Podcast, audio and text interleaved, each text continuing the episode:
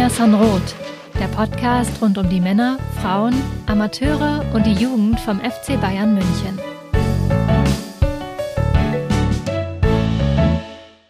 Servus und herzlich willkommen zum Mir sind Rot Podcast Folge 283. Mein Name ist Christopher Ramm und heute habe ich den wunderbaren Justin Kraft an meiner Seite. Grüß dich. Servus Chris, schön, dass wir wieder in alter Runde mal aufnehmen.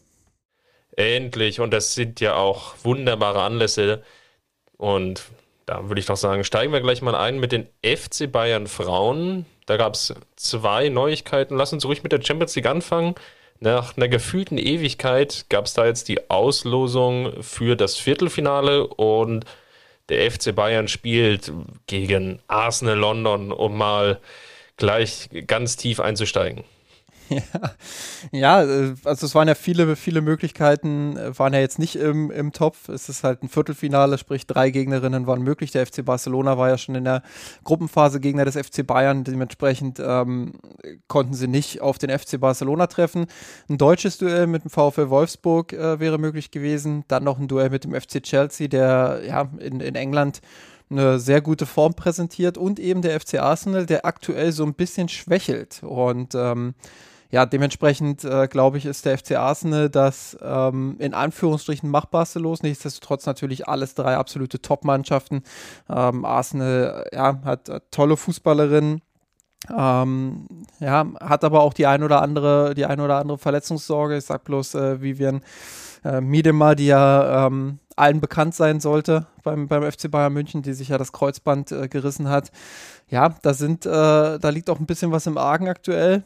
Das bedeutet, äh, wenn die Bayern da fit reingehen in dieses Duell, wenn sie ähm, ja, sich in Rhythmus spielen jetzt auch, wenn sie, wenn sie dann eine gute Form haben, dann haben sie auch gute Karten weiterzukommen. Davon bin ich überzeugt. Es werden auf jeden Fall ähm, zwei sehr interessante Duelle, ähm, zwei Teams, die Offensivfußball spielen, zwei Teams, äh, die Lust darauf haben, Tore zu erzielen. Ähm, ja, da, da wird es auf vielerlei Dinge für den FC Bayern ankommen. Ähm, auch darauf, dass sie defensiv äh, kompakt stehen, dass sie, dass sie da gut verteidigen, dass sie ihr Pressing so aufziehen, wie sie das ähm, ja, gewohnterweise jetzt bisher auch getan haben. Ähm, aber ja, sie haben gegen den FC Barcelona ähm, in Ansätzen gezeigt, äh, dass, sie, dass sie in der Lage sind, auch die Großen zu schlagen. Ähm, der FC Arsenal ist sicherlich nochmal eine Kategorie unter dem FC Barcelona. Äh, insofern, warum nicht mal wieder das Halbfinale erreichen? Ja, Spielzeit ist oder die, die Spieldaten fallen genau in die Länderspielpause der Männer. Das ist der 21.3.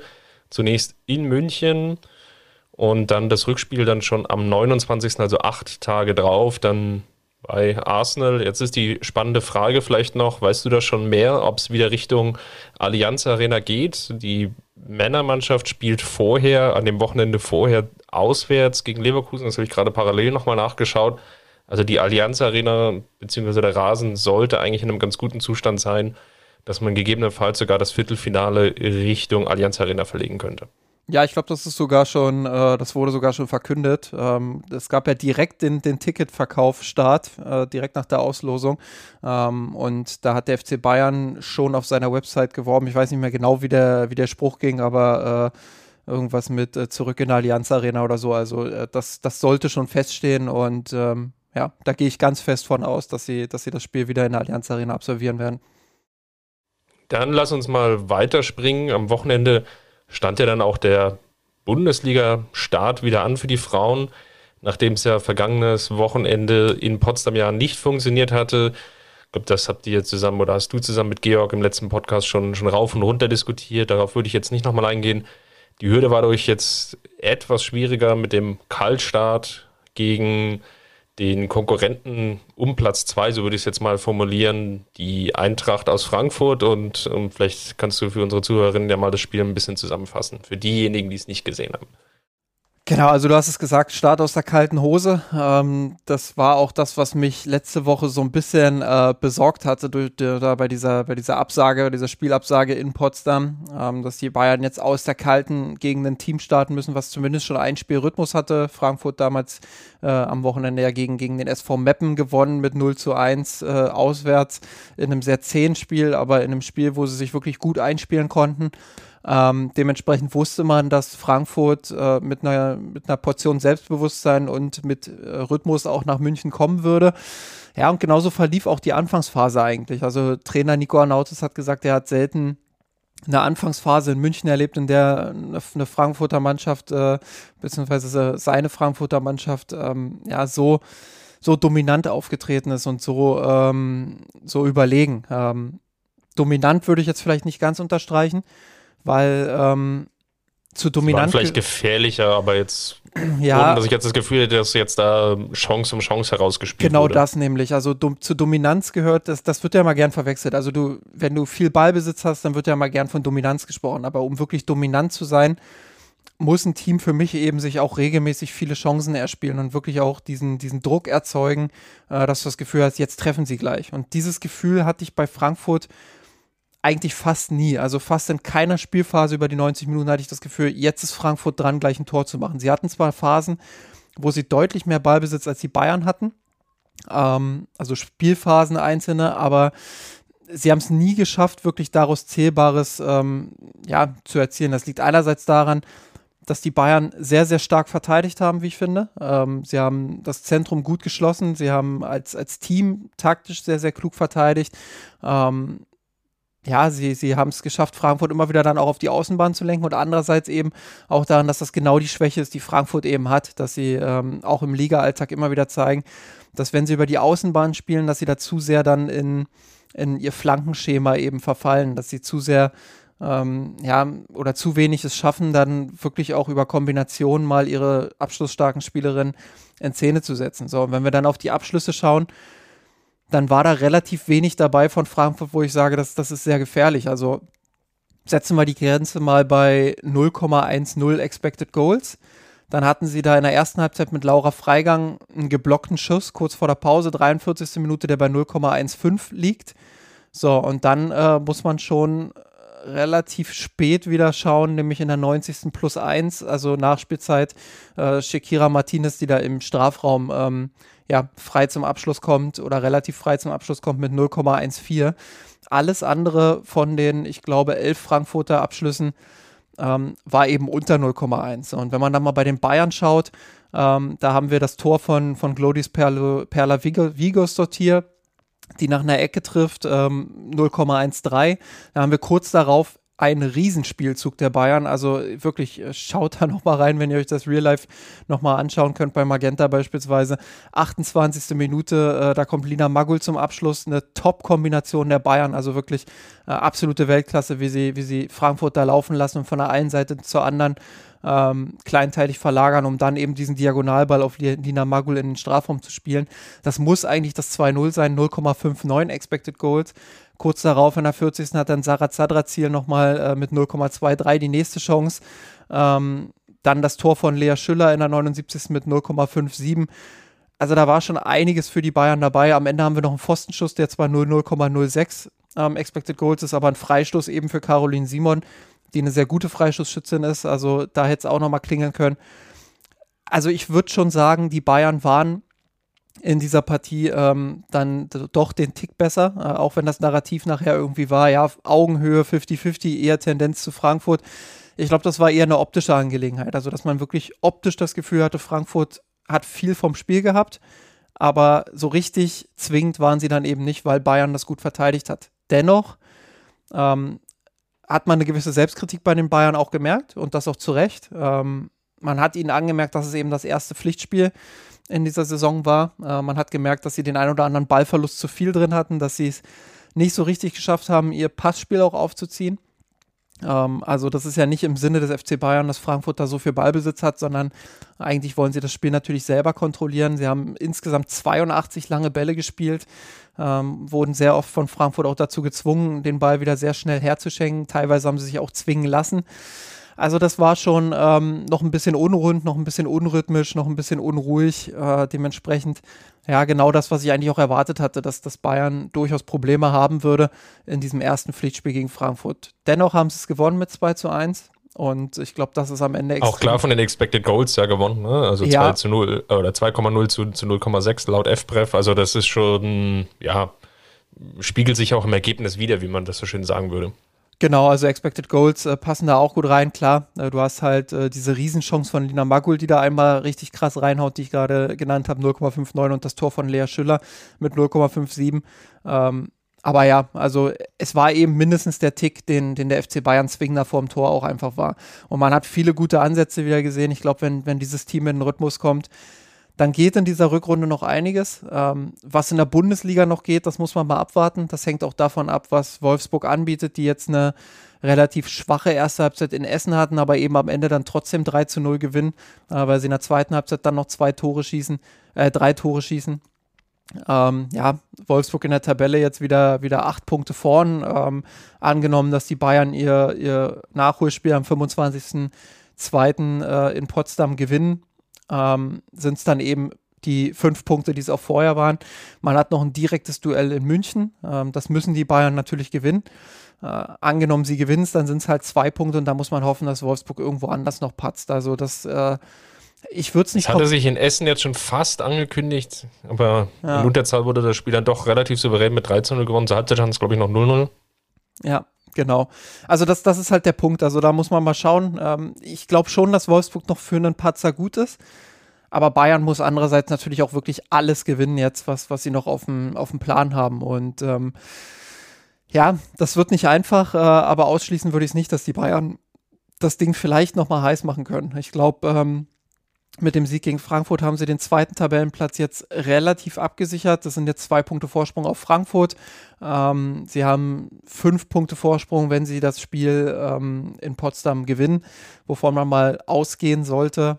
Ähm, ja, sie müssen einfach, glaube ich, jetzt in den Rhythmus kommen. Sie müssen es schaffen, ähm, diese Kombination, die sie beispielsweise äh, vor dem Magul, vor der Magul-Chance äh, hatten, das einfach noch häufiger zu zeigen, da noch zwingender zu sein, noch konstanter zu sein, noch ruhiger auch mit dem Ball zu sein. Das sind die Baustellen, die, die Alexander Strauß jetzt angehen muss. Und dann bin ich eigentlich guter Dinge, dass, äh, dass es durchaus auch Titelchancen gibt in dieser Rückrunde. Und ähm, ja, warum nicht? Also Titelchancen würde ich sogar sagen in allen Wettbewerben. Klar, in der Champions League sind sie Außenseiterinnen. Äh, wenn sie da dann äh, im Halbfinale auf Wolfsburg treffen sollten, die ja gegen PSG spielen, ähm, dann, ja, dann, dann sind sie Außenseiterinnen, keine Frage, aber jetzt nicht so krass, dass ich sagen würde, sie wären chancenlos. Also ähm, da geht schon was und ich bin echt gespannt auf diese Rückrunde und glaube, äh, dass da mindestens ein Titel äh, möglich ist. Dann lass uns doch mal weiterschauen zur Profi-Abteilung von Julia Nagelsmann. Da geht es ja auch noch um einige Titel. Lass uns vielleicht erstmal zunächst äh, das Spiel gegen Bochum besprechen was so der Appetizer ist jetzt für das anstehende Champions League-Spiel in Paris. Also ja, schauen wir mal auf die Partie gegen Bochum zunächst. Von der Aufstellung her war es ja ganz spannend, ob Julian Nagelsmann jetzt nochmal Spieler schont im Vorfeld der Partie oder ob er jetzt sich überlegt hatte, naja gut, die Pause nach Wolfsburg, es gab jetzt eine komplette Trainingswoche, was jetzt angesichts der vielen englischen Wochen zuvor ja, eine positive Ausnahme war, jetzt im, im Sinne der Spielerschonung.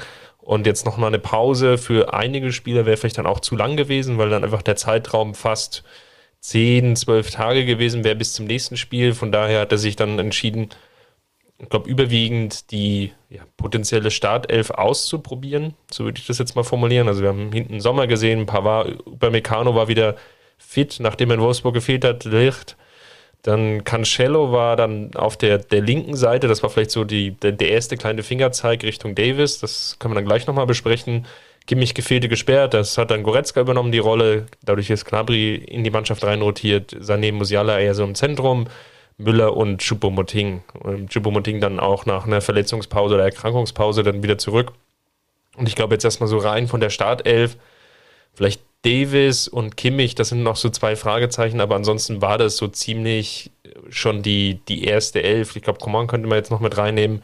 Das sind so die drei Spieler, die ich eventuell gegen Paris dann noch mal vorne sehen würde. Was denkst du denn? Ja, ja, denke ich auch. Ähm, ich bin halt echt gespannt. Also, also Delicht und Upamecano für mich aktuell gesetzt. Ähm, Cancelo auch gesetzt äh, nach der Form, die er hatte.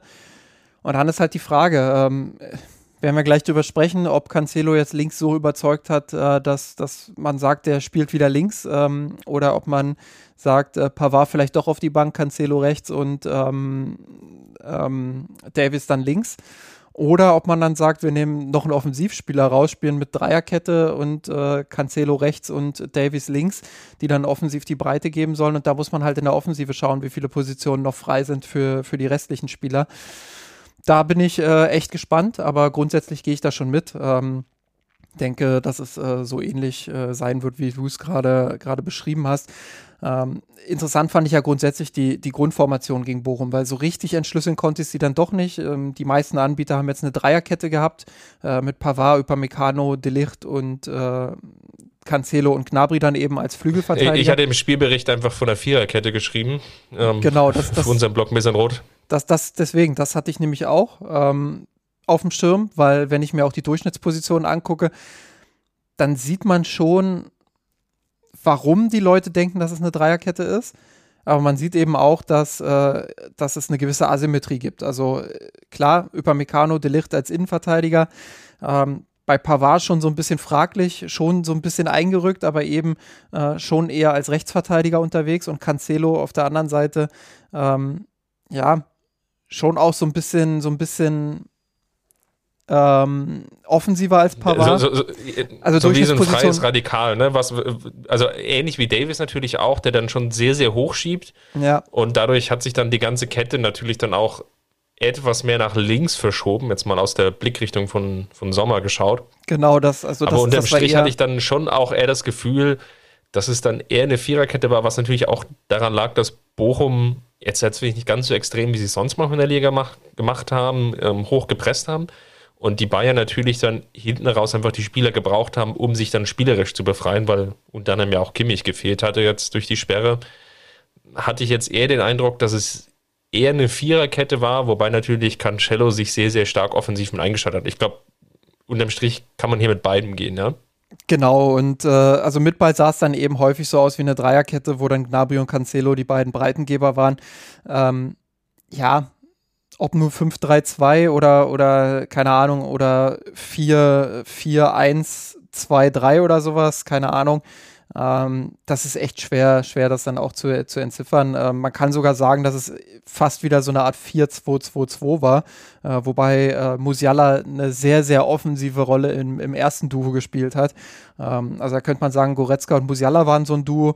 Ähm, Sané und Gnabry waren irgendwie so ein Duo und dann eben vorne Chupomoting und Müller ein Duo, allerdings sehr, sehr verschoben. Also gerade die rechte Seite hat Bayern ja sehr stark überladen. Ähm, sprich, man hatte rechts eigentlich immer das Dreieck Sané, Gnabry, Müller. Die waren alle ja. drei auf der rechten Seite. Manchmal hat Goretzka noch ein bisschen mitgeschoben. Ähm, Erik, Erik Maxim Chupomoting dann vorne im Sturm und dann Musiala, der so ein bisschen noch äh, in den Halbraum auf links rübergeschoben hat. Das, das war schon eine starke rechtsseitige Überladung. Ähm, da gehen wir jetzt schon so ein bisschen in die Analyse. Ich glaube, da war es auch der, der Plan, so ein bisschen äh, Cancelo auf der linken Seite immer wieder dann auch einzubinden über Verlagerungen und ihm den Raum da drüben zu geben und dann äh, ja mit dem Platz einfach äh, auch Gefahr zu erzeugen. Hat ja auch beispielsweise bei der Flanke, die dann äh, Chibumoting den, den Kopfball so um die 20. Minute rum hatte, ja auch nicht schlecht funktioniert. Insgesamt glaube ich, wenn man das Spiel jetzt zusammenfasst, kann man sagen, dass es gab eine gute erste Phase, vielleicht die ersten, Nagelsmann hat im Nachgang von den ersten sechs guten Minuten gesprochen, sind wir mal generös und runden es vielleicht auf, so die ersten zehn Minuten waren nicht schlecht. Dann hat man sich relativ gut befreit aus Münchner Sicht, aus dem Pressing heraus, kam immer wieder auch mit Tempo dann auf die Kette zugelaufen. Da kann man dann sicherlich argumentieren, dass es vielleicht am letzten Zuspiel dann gefehlt hat oder vielleicht auch an der Abschlussfreudigkeit, dass es so ein Faktor gewesen, das fand ich zumindest, der sich durch das gesamte Spiel durchgezogen hat, dass Spieler, die zum Teil schon in nicht schlechten Abschlusspositionen waren, dann nochmal versucht haben, den Gegenspieler auszusteigen, äh, aussteigen zu lassen oder nochmal den Querpass gespielt haben, was dann Bochum natürlich geholfen hat, sich dann wieder zu stellen und, und in die Position oder eine bessere Verteidigungsposition zu kommen. Deswegen, ja, war so die ein oder andere vergebene Möglichkeit und dann also spätestens ab der 10., 15. Minute dann eigentlich fast hin bis zum Halbzeitpfiff, wo es ja dann eher den, das, glückliche 1 zu 0 dann auch für den FC Bayern gab, war es dann schon eher eine zähere Angelegenheit, weil sie es einfach nicht mehr geschafft haben, diese, diese spielerische Überlegenheit, die ja da war und auch dieses Überspielen des Pressings, was immer wieder gelungen ist, dann wirklich so in, in gute Kombinationen ins letzte Drittel rein ja, zu bringen und dann da sich dann auch wirklich Chancen herauszuspielen. Da waren einfach viele Ungenauigkeiten, da waren einfach auch viele schlechte Abspiele dabei und das war äh, fast von der Phase her, würde ich jetzt mal behaupten, wenn ich jetzt so die, diesen Rückrundenstart nehme, einer der schlechteren Phasen, fast vielleicht so schlecht wie die Anfangsphase gegen Köln. Ja, weiß nicht, ob ich so weit gehen würde. Das ist auch schwer einzuschätzen, weil Bochum muss man ja ehrlicherweise sagen, auch nicht so viel Gegenwehr zeigen konnte, wie sie das in der Vergangenheit schon mal getan haben. Vielleicht waren die Beine auch noch ein bisschen müde von dem, von dem anstrengenden Pokalspiel gegen Borussia Dortmund unter der Woche. Äh, war ja auch eine spezielle Situation, dass Bochum dort ähm, ja, relativ müde sozusagen angereist ist und die Bayern sich ausruhen konnten. Ähm, insofern schwer einzuschätzen. Da hat Köln natürlich deutlich mehr Gegenwehr auch gezeigt. Ähm, wo ich aber zustimme, ist, dass es einfach äh, ab einem gewissen Zeitpunkt auch kein guter Auftritt der Bayern war, weil es äh, schläfrig war, weil es ohne Ball auch einfach zu wenig Bewegung war. Äh, das hat Julian Nagelsmann nach dem Spiel ja auch nochmal angesprochen ähm, dass ihm das nicht gefallen hat, wie wenig Bewegung da auf dem Platz war. Und ähm, ja, dass, dass, äh, dass das einfach zu wenig ist, äh, um dann äh, auch ein Team wie Bochum äh, adäquat zu bespielen. Ähm, du hast äh, immer wieder dann auch gesehen, dass Ratlosigkeit geherrscht hat beim ballführenden Spieler und das soll eigentlich nicht sein. Also es muss schon sein, dass im Mittelfeld äh, viel Bewegung ist. Ich meine, du hast Musiala auf dem Platz, du hast Goretzka auf dem Platz, du hast Sané auf dem Platz, du hast Müller, der sich immer wieder fallen lässt, du hast Außen Cancelo und Gnabry. Ähm, da muss Tempo da sein, da muss Bewegung da sein, da muss Freilaufverhalten vorhanden sein. Ähm, wie Nagelsmann es formuliert hat, da muss einfach auch Freude am Fußball mit dabei sein. Und das äh, war den Bayern ja, nicht anzumerken und äh, dementsprechend ähm, ja, war es fast schon äh, fast schon folgerichtig, dass das 1-0 dann so fällt, wie es eben gefallen ist, dass Thomas Müller, für mich der beste Mann auf dem Platz, ähm, ja, einem Ball hinterherjagt, der eigentlich aussichtslos ist, äh, aber genau den richtigen Druck dann dadurch auf Janko ausübt, der den Pass zu kurz zurückspielt auf äh, Riemann. Äh, Müller erobert die Kugel, äh, macht dann noch so ein paar Müller-Sachen, wo er fast äh, den Ball noch verliert und schiebt ihn dann äh, rein ins leere Tor. Also ähm, ja, das war ja jetzt kein, kein herausgespieltes Tor, sondern wirklich eine Willensaktion von, von Thomas Müller, typisches Müller-Tor, wie man so will. Ähm, ja, wer sich dann auch so eher unfallmäßig gegen Riemann dann nochmal durchsetzt, ja. Also, ja. wenn es ein klassisches Müller-Tor brauchte oder gegeben hat, dann ist das auf jeden Fall in der, in der Top 3, Top 5 definitiv mit dabei. Ja, da gab es ja schon so viele Müller-Tore, dass man, dass man sicherlich auch noch ein paar andere da nennen könnte, aber klar, äh, das, das ist sicherlich ein, ein äh, Tor, das man da stellvertretend für, für benennen kann. Ja, und das war einfach zu wenig. Ähm, da muss man, muss man ehrlich sein. Und das, das war Julian Nagelsmann auch nach der Partie. Äh, das war übrigens auch äh, Leon Goretzka nach der Partie. Und ich glaube, Thomas Müller hat sich auch ähnlich kritisch geäußert. Ähm, das ist dann einfach insgesamt äh, zu wenig. Ähm, meine, man, kann ja Julian. Ja, lass uns, lass uns da gerne, ger gerne da mal einsteigen in die Diskussion ähm, mit zu wenig. Ich habe das halbwegs nachvollziehen können, aber unterm Strich irgendwie auch wieder nicht. Ich meine, wir haben jetzt ja schon ein, zweimal angeteasert, die Partie gegen Paris ähm, jetzt steht vor der Tür ähm, und spielt auch am Dienstag schon. Also das heißt, die Regenerationszeit zwischen Samstag und Dienstag ist relativ kurz. Ich hatte sehr, sehr stark den Eindruck, dass diese Partie natürlich alles überlagert und schon fest in den Köpfen drin ist. Und machen wir uns auch nichts vor, es ist ja auch kein Wunder, so wie Seiten des Vereins und natürlich auch aller Verantwortlichen jetzt schon im Vorfeld einfach diese Partie völlig zu Recht sicherlich auch hochgehangen wurde und die Bedeutung herausgestellt wurde, dann ist doch auch klar, dass die Spieler eher versuchen, jetzt mit einer vielleicht 70, 80-prozentigen Leistung, jetzt bei allem Respekt vor dem Gegner Bochum, das irgendwie runterzuspielen. Ja, klar. Also das ist äh, sicherlich ein Argument und das kann man so sehen. Auf der anderen Seite glaube ich nicht, dass Jürgen Nagelsmann sich dann nach der Partie ähm, so hingestellt hätte, wenn es in den Vorwochen anders gelaufen wäre. Also es geht ja ein Stück weit auch darum, sich ein gutes Gefühl zu holen, sich Sicherheit zu holen, sich äh, das, das Wissen vielleicht auch zu holen, dass man in Form ist, dass man bereit ist für dieses Spiel. Und wenn man jetzt mal auf die letzten Partien schaut, Ja, selbst der hohe Sieg, selbst der hohe Sieg in Mainz war ja jetzt nicht 100% überzeugend, wo man sagt, ähm, das war, das war jetzt eine Leistung, mit der, mit der knallen sie PSG weg oder der gewinnen sie bei PSG oder, oder holen ein gutes Ergebnis. Und äh, da kann ich Nagelsmann schon verstehen, dass er sich dann nach der Partie an, äh, hinstellt und eben sagt, ähm, lass uns das vielleicht mal hier in dem Moment auch reinholen. Ich werde jetzt nicht das ganze, ganze Zitat nochmal vorlesen, aber er hat halt bei Sky gesagt, ja, ich glaube, dass wir gegen hohes Pressing, was jetzt nicht so aktiv war, wie es Bochum normal machen kann, weil sie ein anstrengendes Spiel in den Knochen haben und das auch nicht gewöhnt sind, äh, musst du dich einfach aktiver bewegen. Also da nochmal das, was ich gesagt habe, ähm, mehr Bewegung. Er hat auch gesagt, ich glaube, wenn wir richtig Vollgas spielen, was ja auch Spaß macht, es ist Fußball etwas, das Spaß macht, wenn man, wenn man sich richtig bewegt und ein bisschen äh, Enthusiasmus aufs Feld bringt, dann kannst du die ersten sechs Minuten fortsetzen und dann steht es hier ganz schnell 4, 5, 6, 0, weil wir schon Räume hatten. Am Ende ist es ein bisschen zu wenig Leben. So, und dann hat er eben auch nochmal genau das angesprochen, dass Bayern gerade keinen super Flow hat äh, und man nur einen Punkt vorne in der Bundesliga ist und er eben da auch erwartet, ähm, dass man ja, ein bisschen mehr Gas dann eben auch gibt, beziehungsweise ein bisschen mehr auch zeigt, äh, dass man Bock auf dieses Spiel hat. Ähm, genau, er meinte noch, man muss ein überragendes Spiel in Paris machen, äh, auch wenn Mbappé ausfallen mag, ähm, wo wir gleich sicherlich nochmal drüber sprechen, äh, müssen wir ein überragendes Spiel machen, weil es einfach eine Weltklasse-Mannschaft ist, um so ein überragendes Spiel machen zu können und auch zu wissen, dass es darauf ankommt, sind die Wochen davor entscheidend. Auch dieses Spiel heute, wenn wir so spielen am Dienstag, wird es nicht reichen, um weiterzukommen. So, das war ja die Aussage, die Nagelsmann grob getroffen hat.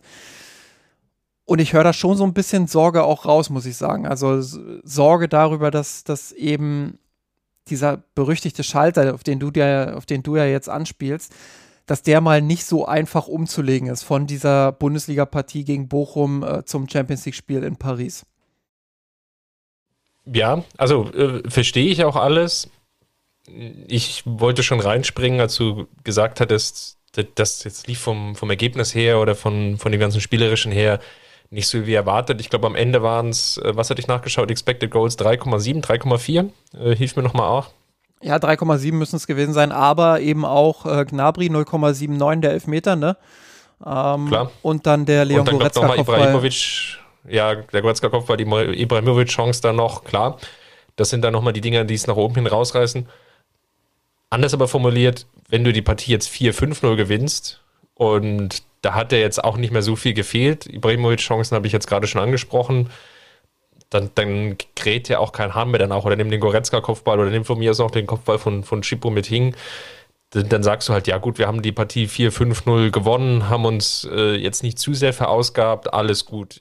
Ich, ich glaube, dass der sehr schmale Grad zwischen ein, zwei Toren hier den Unterschied ausmacht zwischen das war jetzt ein Wohlfühlergebnis und das war vielleicht ein Tick zu wenig. Und ähm, Alex hat so schön bei uns im Chat, wir drei hatten gestern schon so eine Diskussion im, im Nachgang zu dieser von dir angesprochenen Interviewszene, einen ganz schönen Begriff reingebracht, nämlich dem, dem Begriff der Enttäuschungsschwelle.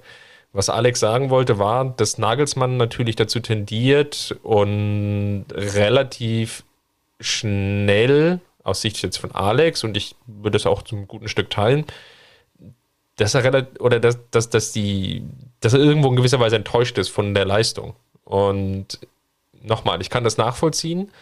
Ich sehe aber auch, es wird natürlich dann auch fürs Team schwierig, jedes Mal oder den, den, den Trainer nicht zu enttäuschen. Ne? Und dann gibt es natürlich ganz schnell sicher Abnutzungsmechanismen, weil wenn du den Trainer nie irgendwie überzeugen kannst oder deine Leistung eigentlich scheinbar nie ausreicht oder nie zufriedenstellend ist, das funktioniert zu einem gewissen Grad, dass man dann versucht, sich immer noch weiter zu steigern, aber das ist halt auch ein Mechanismus, der irgendwann abstumpft. Und ich glaube, da muss Nagelsmann natürlich auch aufpassen, dass er jetzt so eine Partie wie gegen Bochum, die jetzt sicherlich nicht das beste Spiel war, da sind wir uns ja alle einig, jetzt aber eine, so eine Bedeutung beimisst und ja, dem, dem, dem Team den einfach geht, oh Gott, also von der Leistung heute war ich aber wieder sehr enttäuscht. Und da sehe ich halt diesen schmalen Grad, ähm, wo vielleicht der Nagelsmann einfach auch die, diese Erfahrung fehlt, ja. Ja, weiß ich nicht. Also so, so weit würde ich, glaube ich, nicht gehen. Ähm, also ich kann nachvollziehen, worauf du hinaus willst. Und klar, Erwartungshaltung ist immer ein ganz wichtiges und großes Thema auch. Und man muss immer auch schauen, ähm, dass man eben nicht nur negativ behaftet äh, da drauf geht. Andererseits ist mir Nagelsmann in der Vergangenheit jetzt nicht als jemand aufgefallen, der übermäßig seine Enttäuschung über, über Leistungen irgendwie äußert, sondern ähm, ich finde schon, dass er das balanciert macht und ich finde es schon auch bemerkenswert, dass er sich so deutlich nach diesem Spiel äußert, weil du hast natürlich einen absoluten Punkt, dass das jetzt äh, kein es war kein herausragendes Spiel, aber es war jetzt eben auch kein brutal schlechtes Spiel. Es war eben ein Spiel, was man souverän mit 3-0 gewonnen hat. Defensiv stand man beispielsweise hinten relativ sicher, ja. ja. Mit einem Kopfball von Hofmann zugelassen. Ansonsten war da relativ wenig.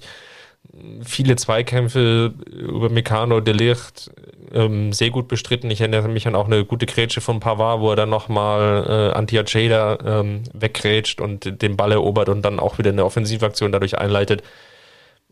Ich ja. würde es jetzt nicht zu hoch hängen. Genau, also klar, das, das so für eine, für eine vor-Champions League-Leistung, sage ich mal, ist das schon einigermaßen okay. Aber Nagels, was Na aus Nagelsmann da so ein bisschen auch rausgebrochen ist, und da bin ich wiederum wirklich auch komplett bei ihm, ist halt, glaube ich, auch so ein bisschen die Verärgerung darüber, dass, dass das jetzt über mehrere Wochen schon so geht. Also du hast ja schon auch oder wir haben ja immer wieder auch davon gesprochen, vielleicht geht es darum, jetzt auch Rhythmus zu finden, vielleicht geht es darum, jetzt einfach mal nach dieser WM-Pause auch wieder so langsam in Flow zu kommen, sich einzuspielen. Und ja, die Ergebnisse, die passen ja jetzt wieder. Aber auf der anderen Seite hat man eben leistungstechnisch immer noch nicht das Gefühl, ähm, dass man auch nur annähernd da ist, wo man eben schon mal war in der Saison. Und das frustriert. Und äh, ich kann Nagelsmann da verstehen, weil ich genau dasselbe auch wahrgenommen habe, ähm, dass diese, diese Bewegung ohne Ball einfach nicht so stark vorhanden war, wie sie hätte vor, vorhanden sein müssen. Und ähm, deshalb ähm, ja, verstehe ich das auch, dass er, dass er das öffentlich anspricht. Und mir ist auch ehrlich gesagt ein Trainer lieber, der, der das öffentlich kritisiert, als jemand, ähm, der eben sich nach so einem Spiel hinstellt und sagt, ja, was wollt ihr eigentlich? Wir haben hier 3-0 gewonnen, alles tutti, wunderbar, ganz toll. Ähm, das wäre ja dann das andere Extrem, so diese Dinge eben äh, hinten anzuschieben. Und klar ist natürlich auch, dass so eine Kritik nicht jede Woche geäußert werden sollte. Aber ich glaube, vor so einem Spiel gegen Paris ist es durchaus angemessen. Und ähm, von dem, was ich von den Spielern mit, mitbekommen habe, Interviews bei Sky oder, oder was sie auch in der Mixed Zone gesagt haben, ähm, glaube ich, dass da schon auch eine Linie vorhanden ist. Ich glaube, schlimmer wäre es, wenn, wenn Goretzka sich jetzt hingestellt hätte und gesagt hätte, ja komm, war doch ein Top-Spiel, war doch super, ähm, wir haben uns ein gutes Gefühl geholt für Paris. Und dann stellt sich der Trainer bei Sky hin und sagt genau das Gegenteil. Das, das wäre aus meiner Sicht schlimmer. Ähm, so muss ich sagen, ist das eine gesunde Selbstkritik, ähm, die beim FC Bayern auch notwendig ist. Aber klar, du hast natürlich ein Punkt, äh, wenn man das in Zukunft zu häufig zieht und zu oft auch in der, in der Öffentlichkeit das so äußert, äh, kann sich das natürlich abnutzen. Und dann kannst du natürlich als Spieler auch irgendwann sagen, ja, was sollen wir denn noch machen, um dich äh, zu überzeugen, Trainer? Aber bezogen auf dieses Spiel, glaube ich, ähm, ist das Maß schon noch in Ordnung. Dann lass uns doch mal rüberschwenken. Wir sehen ja jetzt am Dienstag dann die ja, angesprochene Partie, wo sie es jetzt ja wirklich darauf kanalisiert und wo dann, glaube ich, auch im, im Nachgang dann wirklich diese Entscheidung ja einfacher fällt, retrospektiv zu sagen, okay, die Partie gegen Bochum, das war eben einfach nur das Formlevel der Mannschaft und die ist einfach jetzt nicht so weit oder nicht in dieser Form, ähm, wie sich das alle Bayern-Fans dann erwünschen würden. Oder sie haben sich eben geschont. Und im, lass uns vielleicht zunächst nochmal auf Paris schauen. Da gab es ja im Vorfeld viele Diskussionen, welche Spieler verfügbar sind oder nicht verfügbar sind. Ähm, Paris hat auch am vergangenen Wochenende, die haben ebenfalls Samstag gespielt gegen ähm, die Ice ähm, aus Monaco. 3 zu 1 verloren, mit einer B11 angetreten, ähm, ja, rausgestrichen, dass es einige Spieler gab, wohl mit, mit Magen-Darm-Problemen.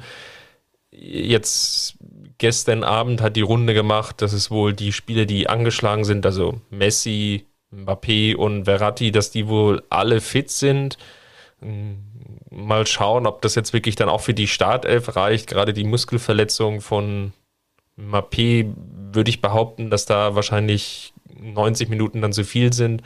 ich kann mich natürlich auch täuschen und vielleicht hatte Nagelsmann ja auch ähm, recht, als er, glaube ich, schon vor, vor einer ja. oder zwei Wochen meinte, ähm, ja, da wird ein bisschen sehr viel geblufft im, in Paris und den Eindruck kann man ja auch jetzt ja nur teilen, wenn. Muss man vielleicht auch dazu sagen, dass, dass er die Erfahrung schon mal gemacht hat. Also er hat ja mit Leipzig in der Champions League schon mal gegen Paris spielen müssen. Ähm, und damals hieß es auch, Mbappé fällt aus. Und am Ende hat er dann doch gespielt und auch, glaube ich, sogar ein, zwei oder sogar drei Tore gegen, gegen Leipzig gemacht. Ähm, also vielleicht auch so ein bisschen die Erfahrung von Jürgen Nagelsmann, die da, die da mitredet. Ähm, wurde er so ein bisschen als Verschwörungstheoretiker hingestellt und jetzt auf einmal wird es halt doch äh, zumindest ein halb realistisches Szenario. Mal sehen. Was auf jeden Fall auffällig ist, was auch für den FC Bayern ja gilt, ist, dass die Form von Paris jetzt nicht überragend gut ist, um es mal ganz vorsichtig zu formulieren. Also ja, gut, der Vorsprung in der Tabelle ist natürlich nach wie vor groß und da machten so eine Niederlage wie jetzt am vergangenen Wochenende gegen Monaco, wird jetzt da den Kohl nicht fett machen, sondern man wird da auch sicherlich wieder in diese Saison den Titel einfahren. Man ist aber unter der Woche, äh, unter der vergangenen Woche rausgegangen im Pokal gegen äh, Olympique Marseille und hat sich jetzt auch in der Liga jetzt im Vorfeld und die französische Liga läuft jetzt schon wesentlich länger. Man hat da eigentlich darauf verzichtet. Ähm, äh, also anders als die Bundesliga ist man einfach ja, über den Jahreswechsel wieder gestartet, aber dann eher so im Wochenrhythmus. Ja, da, da waren jetzt die Ergebnisse jetzt nicht, nicht wirklich überragend. Ne? Also 2-1 gegen Toulouse, 3-1 gegen Montpellier, dann wieder ein Unentschieden. Will sagen, der Start auch nach dieser WM, auch Paris tut sich schwer. Und das wird, glaube ich, die Partie prägen. Was denkst du denn? Ja, wenn ich mir auch mal den Spielplan anschaue und ich habe diese Saison Paris ähm, ja jetzt nicht extrem eng verfolgt, aber schon das ein oder andere Spiel verfolgt, insbesondere auch die, die Top-Spiele verfolgt, ähm, dann fällt natürlich auf, dass sie äh, vor allem gegen stärkere Mannschaften dann durchaus Probleme hatten. Also AS Monaco hatten wir jetzt ähm, in der Ligue 1 3-1 verloren, äh, davor gegen Olympique Marseille ausgeschieden 2-1. Ähm, das war jetzt allein in, in den letzten äh, Wochen. Dann haben sie gegen Rennes, äh, die ja Vierter waren damals in der Tabelle zu diesem Zeitpunkt, 1-0 verloren. Ähm, davor haben sie gegen, gegen den RC Lens äh, äh, 3-1 verloren, ähm, die auf Platz 2 standen zu diesem Zeitpunkt. Ähm, in der Champions League haben sie zweimal unentschieden gegen Benfica gespielt. Ja, sie haben auf der anderen Seite Juventus Turin zweimal geschlagen, aber die zähle ich aktuell nicht als europäisches äh, oder die zähle ich aktuell nicht als Top-Team, sondern äh, da, da läuft ja auch noch mehr im Argen als, als bei als bei vielen anderen äh, Clubs derzeit. Also das ist ja schon ziemlich bemerkenswert. Also was ich sagen will, Paris hat Probleme gegen, gegen stärkere Gegner. Äh, sie haben sicherlich in der Liga auch den einen oder anderen Club geschlagen, der so ein bisschen weiter oben spielt, aber so dieses, dieses richtig überzeugende, das ist aktuell eben nicht da. Und äh, das ist durchaus interessant zu beobachten, äh, wie sehr sie da auch schwimmen und wie sehr sie Probleme haben, vor allem auch mit höherem Pressing.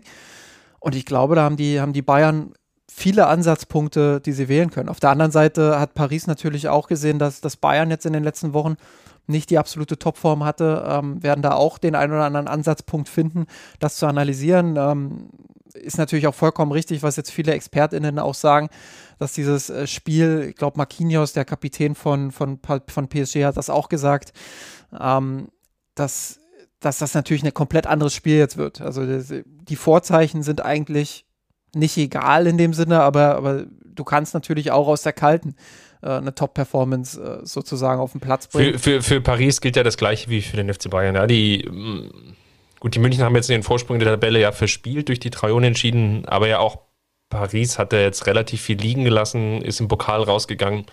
Also diese Bedeutung für das Spiel ist eigentlich für beide Mannschaften extrem hoch und wurde auch hochgehangen, eigentlich nachdem eigentlich die, die Auslösung schon klar war. Ja, für, für beide ist ein Aus im Achtelfinale eigentlich und, und, und, und streicht dieses Wort an dieser Stelle nicht hinnehmbar oder ein, ein, ein sportlicher Misserfolg.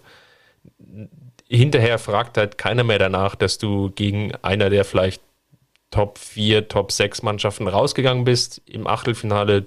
Es, es steht einfach der Faktor, du bist relativ früh rausgegangen und wenn man die Ambitionen beider Vereine sieht, dann ist es dann unterm Strich zu wenig. Unabhängig jetzt, wie das jetzt zu dieser Situation oder Konstellation gekommen ist, dass man eben schon so früh jetzt im Achtelfinale aufeinander trifft. Ja, absolut. Und äh, auch für beide Trainer natürlich ein richtiges Schlüsselspiel. Also Galtier auf der einen Seite bei, bei Paris Saint-Germain, der jetzt äh, natürlich stark angezählt wird, wo die ersten Gerüchte auch da sind, dass die berühmt-berüchtigte Kabine vom PSG ähm, so langsam unruhig wird. Ähm, Das ist natürlich äh, ein Faktor, der mit reinspielt. Auf der anderen Seite Julian Nagelsmann, der jetzt ähm, medial auch wieder ordentlich Feuer bekommen hat in den letzten Wochen. Ähm, wo es auch rund um die Debatte mit Manuel Neuer etc. Ähm, auch Unruhe gab, wo es auch die ein oder andere Kritik gab, ähm, wo der Club sich natürlich jetzt relativ eindeutig auch positioniert hat pro Nagelsmann. Aber sollte er eben ausscheiden gegen Paris und sollte er vielleicht sogar deutlich ausscheiden oder, oder keine Ahnung, sollte die, die Leistung nicht überzeugend sein, ähm, kann ich mir schon vorstellen, dass die Diskussion relativ schnell wieder losgeht. Ähm, Klar, du hast es gesagt, Achtelfinale, unabhängig vom Gegner, ist eine sportliche Enttäuschung. Absolut. Ähm, auf der anderen Seite, wenn man jetzt zwei richtig starke Performances zeigt und am Ende trotzdem irgendwie ausscheidet, wenn man Pech hatte oder so, glaube ich nicht, dass der Club da die Reißleine ziehen wird. Also es wird schon auch so ein bisschen aufs Wie ankommen. Ähm, aber nichtsdestotrotz, also mit den Vorzeichen, die aktuell da sind, ähm, also ich, ich, kann mich erinnern, bei den drei Unentschieden, die Bayern da hatte, da ging die Panik im, im, in den sozialen Netzwerken ja schon los. Oh Gott, Paris wird uns 5-0 abschießen, Paris wird, äh, wird uns überrollen, haben ja viele Fans gefürchtet und ähm, hatte das Gefühl, die haben gar nicht so richtig geguckt, was eigentlich in Frankreich los ist. Und jetzt ist es ja auch so ein bisschen nach Deutsch, Deutschland durchgedrungen, äh, dass PSG eigentlich eine noch noch schlechtere Phase hat als die Bayern. Und ähm, ja, da bin ich echt gespannt. Also wenn, wenn die Bayern einen Schalter finden müssen, äh, um, um Champions League-Form zu finden, dann muss Paris, glaube ich, äh, ja, keine Ahnung, was, was ist die Steigerung von Schalter, Chris? Also was, was gibt es da noch? Was, was kann man noch umlegen, was noch viel größer ist als ein Schalter? Also da muss Ein Paris Hebel. ein, einen monströsen Hebel. Ja, da muss, muss Paris einen monströsen Hebel finden, den sie, den sie da umlegen. Also ähm, ich will mich nicht zu weit aus dem Fenster lehnen, weil ich habe es oft genug äh, gejinxt, deswegen lasse ich es an der Stelle auch. Aber also. La, la, lass, es, lass es bleiben. Ich, ich, ich würde ich würd gerne nochmal einsteigen und vielleicht nochmal einen Punkt reinwerfen, ähm, der, glaube ich, auch die Partie im, im, Sinne von Julian Nagelsmann vielleicht, ich will nicht sagen zum, zum Schicksalsspiel, das wäre jetzt vielleicht auch wieder zu hart gegriffen, weil da wird es auch auf die Liga ankommen und wie es jetzt im DFB-Pokal weiter verläuft.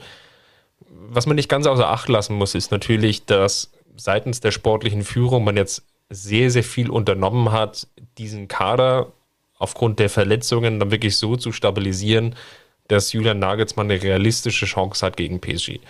Man hat mit Sommer einen neuen Torhüter geholt, nachdem Neuer ausgefallen ist. Man ist mit äh, Blind nochmal in die Breite gegangen und man hat mit Cancelo, vielleicht sicherlich durch Zufall, in die Hände gefallen, aber vielleicht den oder einer der besten Außenverteidiger der Welt verpflichten können in dieser Winterpause. Und das ist so ziemlich über dem Optimum, was, glaube ich, einfach möglich gewesen wäre in dieser oder möglich gewesen ist in dieser Transferperiode. Und das legt natürlich jetzt auch nochmal den, den, den Druck auf Julian Nagelsmann hoch. Alle Spieler, die verletzt wurden, sind jetzt vielleicht nicht eins zu eins adäquat ersetzt worden. Das ist natürlich bei Neuer vielleicht etwas schwieriger.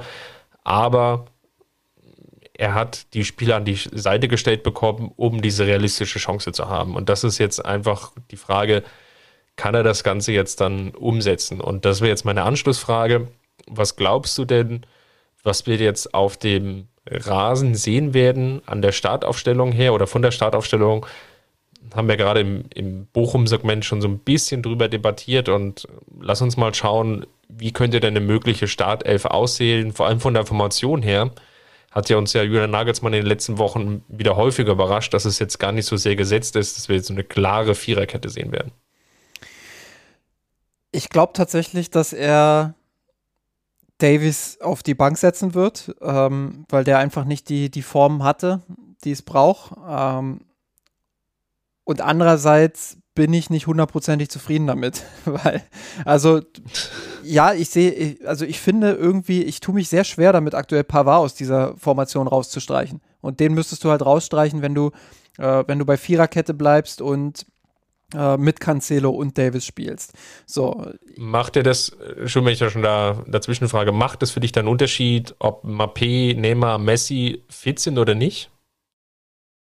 Vielleicht. Lässt du dich davon beeinflussen? Vielleicht, aber ich glaube, als Trainer des FC Bayern musst du immer vorrangig auf dich schauen. Du weißt, dass Paris schnelle Spieler hat, du weißt, dass Paris äh, überragende Offensivspieler hat. Ähm, ob jetzt ein Mbappé spielt oder nicht, ich glaube, ähm, klar stellst du deine, deine Verteidiger dann nochmal ein bisschen spezieller darauf ein im Vorfeld und versuchst natürlich auch zu analysieren, äh, was macht der eigentlich so besonders und was macht der so stark, welche Räume wählt er gerne, welche, welches Verhalten wählt er gerne beim, beim Lauf in die Tiefe. Ähm, immer verteidigen kannst du es sowieso nicht. Das darf, deshalb ist er eben nun mal ein Weltklasse-Fußballer. Aber ähm, ich würde vorrangig darauf schauen, wie kriege ich meine eigenen Stärken da auf den Platz. Und ähm, ja, deshalb bin ich tendenziell eher bei, bei einer Viererkette. Und da hat mir das, äh, dieses Hybridsystem, wenn man so will, äh, gegen Bochum eigentlich ganz gut gefallen auf dem Papier. Ähm, ich erkläre gleich nochmal, warum ich da so ein bisschen, so ein bisschen Bauchschmerzen dennoch, dennoch bei habe. Aber wie gesagt, Pavard will ich aktuell einfach nicht auf die Bank setzen, weil ich finde, dass der sich sehr, sehr gut präsentiert, dass der gerade defensiv auch viele wichtige Zweikämpfe gewinnt, eine gute Form hat. Äh, deshalb würde ich den rechts spielen lassen. Upamecano de Licht ist gerade auf dem Weg, ein richtiges Top-Duo zu werden. Ich glaube, Upamecano muss sich in Paris dann wirklich auch über die 90 Minuten fangen. Da hat er jetzt zuletzt den ein oder anderen Patzer zu viel wieder drin gehabt. Aber grundsätzlich traue ich den beiden eine, eine richtig gute Performance zu. Äh, dann hast du links halt Cancelo. Ja, und dann kannst du es ja so spielen. Äh, ich würde Coman auf jeden Fall in die Startelf packen. Aktuell bester, bester Flügelspieler bei den Bayern. Ähm, und dann kannst du ihm überlegen, entweder spielst du es so wie in Mainz, dass Coman links spielt und äh, Cancelo auf der rechten Seite. Dann hast du eher eine klassische Dreierkette. Ähm, oder du lässt Cancelo links spielen und Coman auf der rechten, auf der rechten Seite. Ähm, dann kannst du eher dieses Pendeln, Viererkette, Viererkette, Dreierkette, so dieses Hybrid spielen. Ähm, bin mir nicht ganz sicher, was ich bevorzugen würde. Ich glaube sogar Cancelo eher auf der rechten Seite. Ähm, der ist, ähm, ja, der ist auf der rechten Seite einfach, glaube ich, ein bisschen, ja, ein bisschen, bisschen kombinationsstärker, ein bisschen besser eingebunden ins Team, ein bisschen besser ähm, auch von, von seinen Laufwegen her. Das war jetzt keine schlechte Le Leistung auf links, aber ähm, deshalb würde ich ihn wahrscheinlich eher auf rechts setzen, komme auf der linken Seite. Ja, Kimmich rückt wieder rein. Das ist, glaube ich, keine Diskussion. Ähm, bei Goretzka würde ich mir wünschen, auch da glaube ich, dass er von Anfang an spielt. Bei dem würde ich mir wünschen, dass er ähm, seine Defensivstärke, die er ja durchaus hat, noch ein bisschen mehr zum Wohle des Teams sich ähm, einbringt. Also da eben ein bisschen, bisschen, ja, ein bisschen disziplinierter einfach auch in der Defensive ist, ein bisschen disziplinierter seine Position hält. Und dann hast du in der Offensive natürlich noch ein paar kleinere Fragezeichen. Also Musiala spielt auf jeden Fall, Müller spielt mit der Form auf jeden Fall, Erik Maxim Choupo-Moting spielt mit seiner Form auf jeden Fall.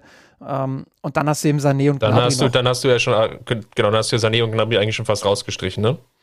Genau, einer von beiden spielt. Ähm, und da denke ich, hat Sané dann äh, durchaus den Vorzug. Also um das nochmal zusammenzufassen, Sommer im Tor, Pavard rechts, äh, Upamecano, Delicht innen, Cancelo links, Goretzka, Kimmich.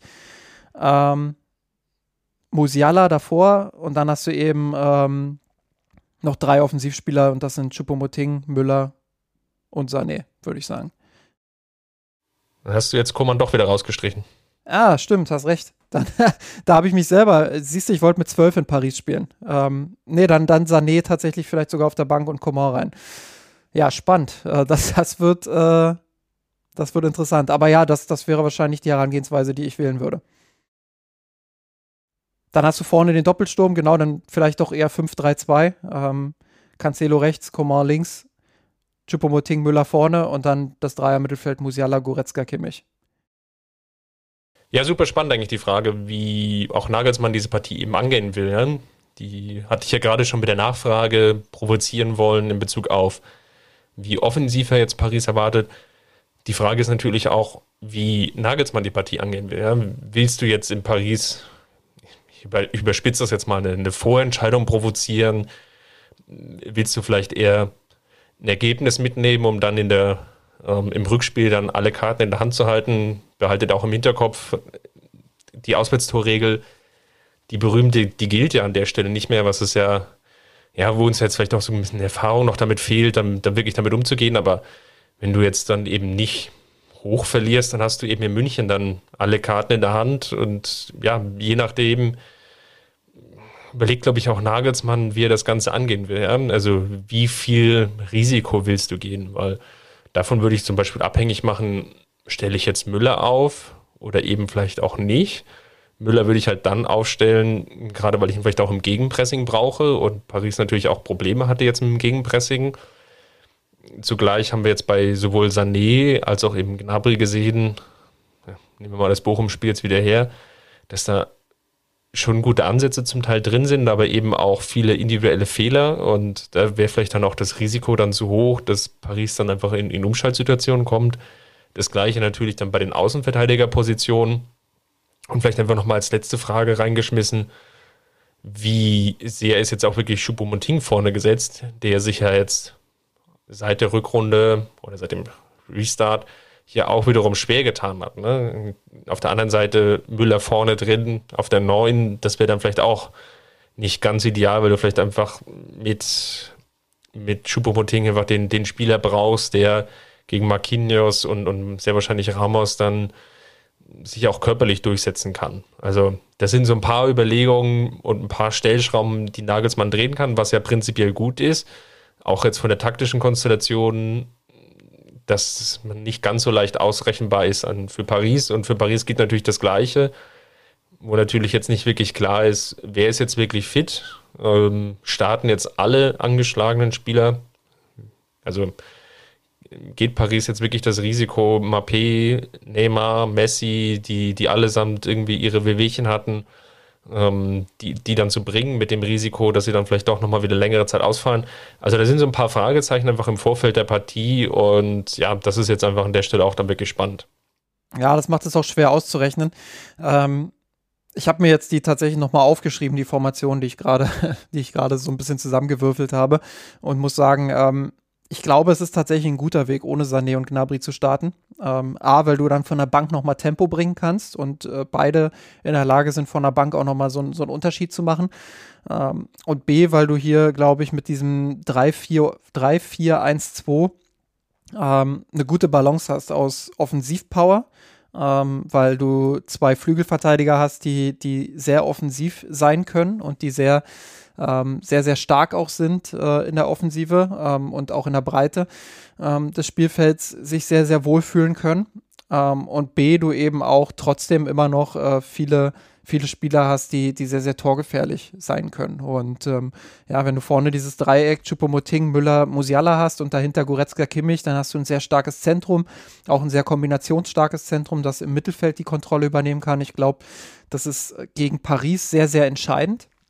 Ähm, da hat Paris große Probleme auch gehabt gegen, gegen Marseille und Co., ähm, auch gegen Monaco jetzt wieder äh, im Mittelfeld die Kontrolle zu übernehmen. Klar, Ferrati wird jetzt zurückkehren, ähm, aber ja, dass das, also ich sehe nicht, dass, dass sie strukturell den Bayern da im Mittelfeld überlegen sind. Und deshalb muss Bayern es schaffen, da sowohl gegen den Ball als auch mit dem Ball ähm, dominant zu sein. Und dann hast du eben außen mit Coman und Cancelo zwei Spieler, die ähm, ja, die immer für Gefahr sorgen können, sei es durch Assists oder sei es durch, durch Dribblings. Ähm, und hinten Delicht, Upamecano, Pavard, wie gesagt, sehr zweikampfstark, wenn sie, wenn sie einen guten Tag erwischen.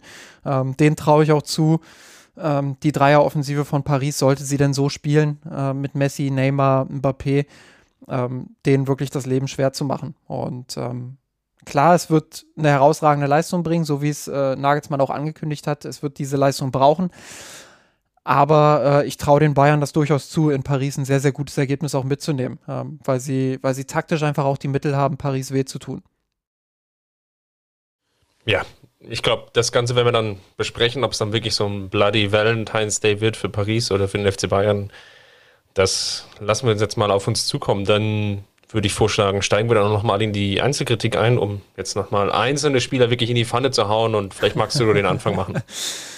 Ähm, ich fange mal mit dem Positiven an. Und äh, ich habe es vorhin angedeutet, Thomas Müller ist für mich der beste Spieler gegen Bochum gewesen. Äh, musste ja zur Halbzeit dann wegen leichten Wadenproblemen ausgewechselt werden. Ähm, offenbar keine Gefahr für Paris.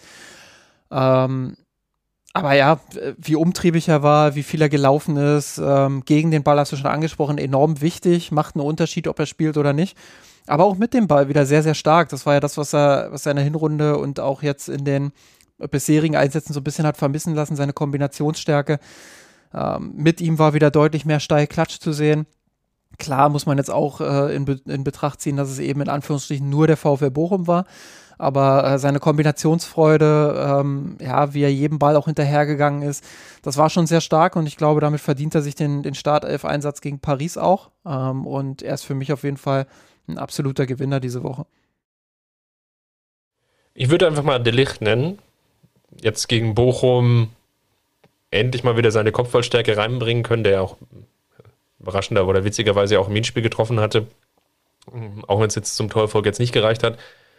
Man merkt ihm einfach an, dass er wirklich jedes dieser Spiele gewinnen will und äh, dass jeder erfolgreiche, gut geführte Zweikampf ja fast wie ein, so ein Torerfolg für ihn ist. Und ich glaube, diese positive Grundmentalität oder diese Mentalität gewinnen zu wollen, das passt halt sehr gut rein äh, in diese Mannschaft. Und ja, du, du brauchst halt diesen Spieler, der, der das auch vollkommen verkörpert und der das natürlich dann auch vielleicht ja, so ein bisschen exponiert dann nach außen trägt. Also von daher definitiv jetzt ein Gewinner in den, den vergangenen Wochen, weil er doch sehr, sehr konstant einfach seine Leistung abruft.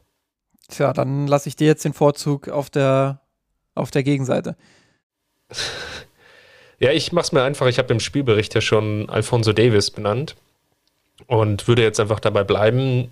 Man hatte ja mit der Cancelo-Verpflichtung eigentlich so ein bisschen im Fanherz, im Fankopf so, ja, die Überlegung, na gut, endlich hat jetzt Nagelsmann seine zwei schnellen Außenspieler, dadurch ist er super variabel, die können defensiv beide irgendwie das, das, das halbwegs noch zusammenhalten, auch wenn das jetzt nicht ihre, ihre ganz große Stärke ist und dadurch, ja, hat Nagelsmann jetzt eigentlich so wirklich das perfekte Puzzlestück, was ihm jetzt noch gefehlt hat, um dann auch einfach einen Spieler zu haben, der auch über die rechte Außenbahn noch mehr Druck entfaltet, so ähnlich wie Davis das auf der linken Seite kann. So, und da hat sich jetzt herausgestellt, wenn man jetzt auf die, die Startelf-Einsätze schaut, seitdem Cancelo da ist, das waren jetzt äh, mit dem Pokalspiel, war das jetzt das, die, die dritte Partie, wenn ich jetzt richtig mitgezählt hatte. Und zweimal hat es dabei Alfonso Davis auf die Bank rotiert, was schon spannender, ähm, ja, oder einfach eine spannende Angelegenheit ist, was sich aber auch widerspiegelt, wenn man mal ganz ehrlich ist, mit der Form. Davis hat in den letzten Wochen und machen wir uns da auch da nichts vor, Davis ist jetzt nie der Spieler gewesen, der über 90 Minuten 100% konzentriert konstant war. Der, wenn er aber Fehler gemacht hat, sie meistens auch, auch, auch selber beseitigen konnte, ja, dann im Zweikampf dann doch wieder reingekommen ist. Ähm, offensiv natürlich jetzt über seine Schnelligkeit einfach sehr, sehr viel Druck entfalten konnte. Und wenn man jetzt mal so auf diese ganzen Spiele der bisherigen, ähm, ja, des bisherigen Kalenderjahres schaut, dann war davon nicht ganz so viel zu sehen. Also offensiv war einfach weniger Beteiligung da und defensiv war es halt noch wackeliger als sonst. Und dann ist es einfach so, dass Nagelsmann dann einfach auch zum, zum Handeln gezwungen ist. Und das, das sieht, äh, sieht man jetzt auch es, es, gab eigentlich keine wirkliche Alternative vorher mit, äh, ja, mit Hernandez auf der Links- oder Linksverteidigerposition. Das hat nie so richtig funktioniert. Ähm, ja, mit, mit Stanisic das Gleiche. Und jetzt gibt es einfach mit Cancelo jemanden, der wirklich so ein Gegenstück bilden kann. Und deswegen finde ich diese Entwicklung gerade sehr, sehr spannend. Ja, äh, da tue ich mich jetzt schwer, bei den Männern noch äh, jemand anderen zu finden, weil Davis ist natürlich der offensichtliche Pick. Äh, ich weiche deshalb auf die Frauen aus und ähm, benenne dort Maler Groß, die ja, ähm, ja sich äh, festgespielt hat im Tor der Bayern. Laura Benkert auch verdrängt hat, offenbar, ähm, jetzt auch in der Rückrunde als Stammspielerin zu starten scheint. Ähm, aber keinen guten Auftritt gegen Frankfurt hatte. Also drei Unsicherheiten fallen mir da mindestens ein, wo sie wieder bei hohen Bällen äh, sich verschätzt hat. Das ist so ein bisschen ihre Schwachstelle.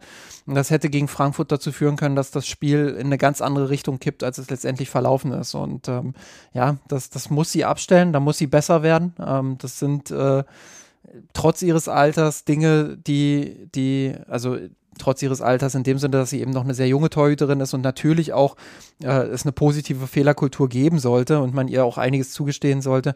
Ähm, man erwartet eben trotzdem beim FC Bayern dann auch ähm, ja eine gewisse Entwicklung und ähm, die traue ich ihr auch nach wie vor zu, aber grundsätzlich äh, kam mir das jetzt in dieser Saison eben schon das ein oder andere Mal zu häufig vor.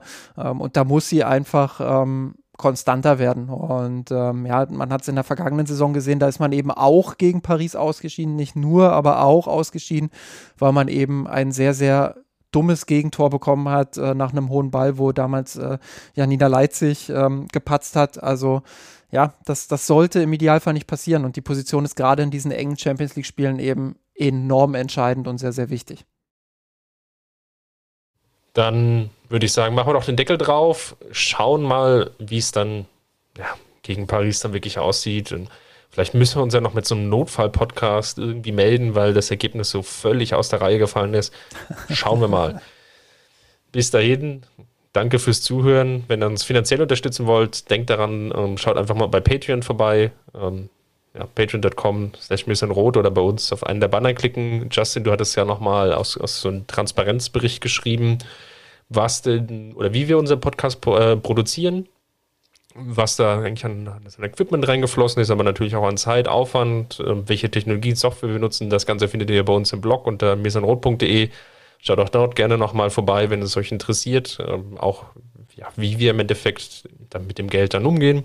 Und ja, dann würde ich doch sagen, machen wir den Deckel drauf und dann hören wir uns nächste Woche wieder. Macht's gut, bis dahin. Servus.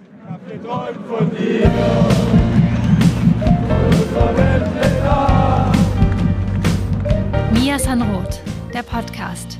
Falls es euch gefallen hat, abonniert uns und hinterlasst uns eine Bewertung in den einschlägigen Podcatchern eurer Wahl.